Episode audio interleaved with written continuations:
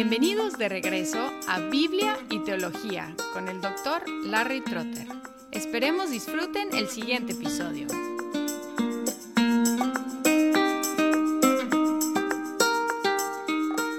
Como el nombre de este podcast indica, Biblia y Teología, tocamos temas bíblicos y temas teológicos.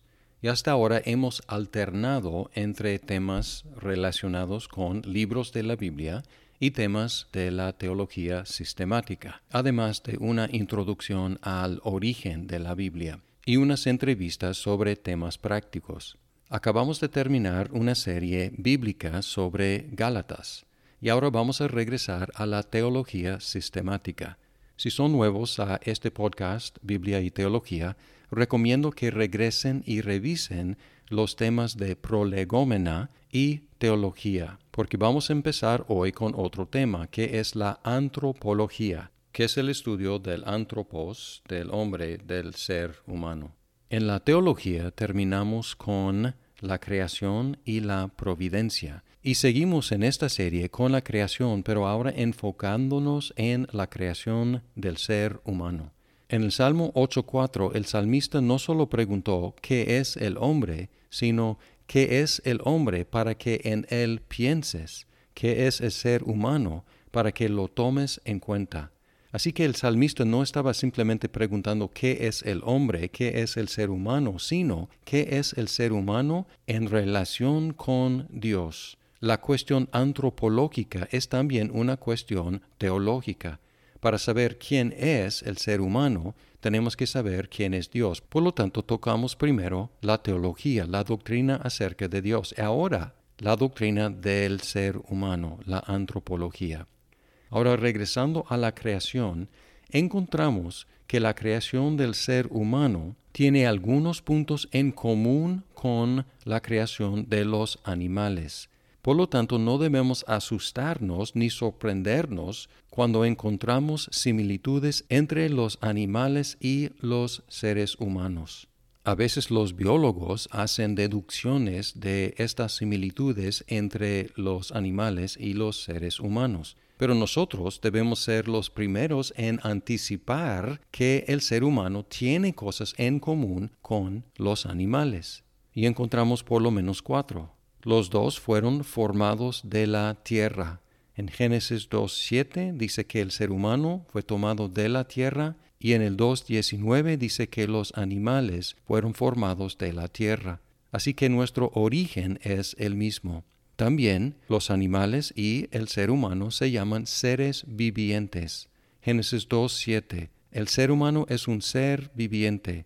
Y luego en 1, 20, 21 y 24 los animales también son seres vivientes. Los dos comen de la tierra. En 2.16 dice que el ser humano come de la tierra y en 1.29 y 30 los animales comen de la tierra. Y la cuarta similitud es que los dos son capaces de reproducir según su especie.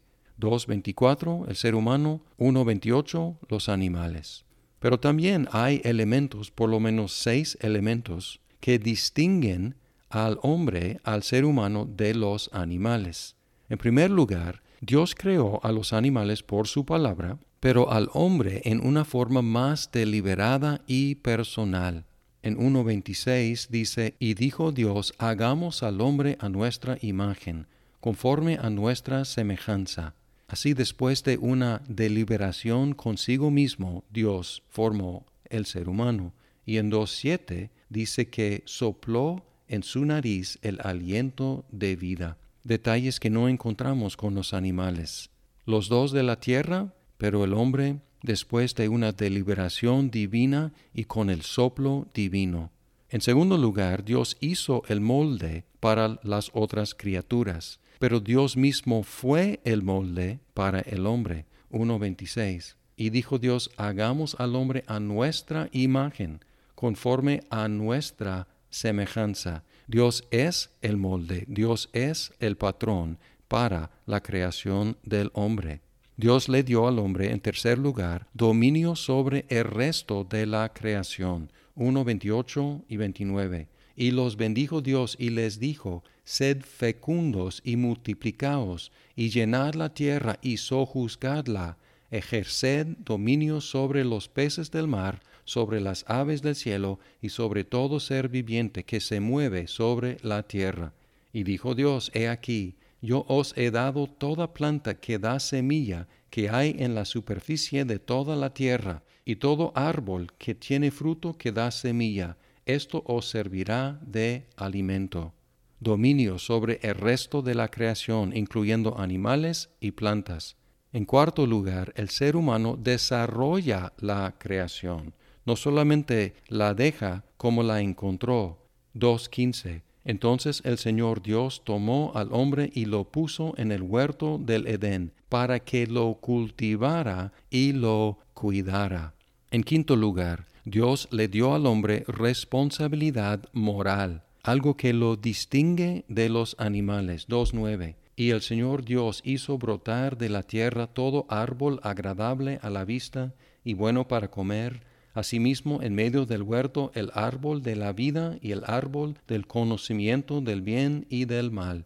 Luego en 2, 16 y 17, y ordenó el Señor Dios al hombre, diciendo, De todo árbol del huerto podrás comer, pero del árbol del conocimiento del bien y del mal no comerás, porque el día que de él comas, ciertamente morirás.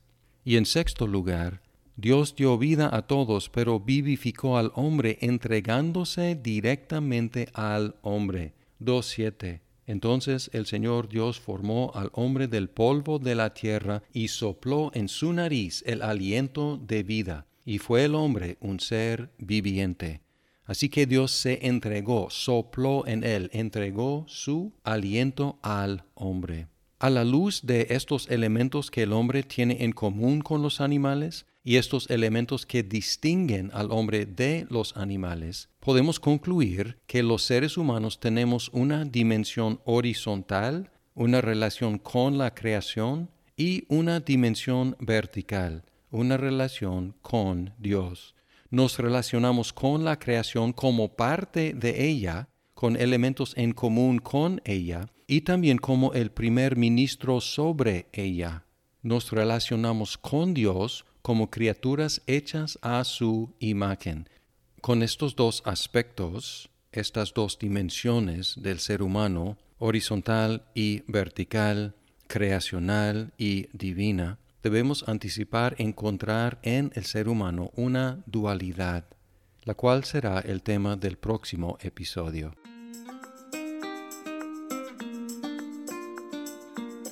Muchas gracias por escuchar este episodio. Si estás disfrutando Biblia y teología, por favor compártelo con tus amigos. Hasta pronto.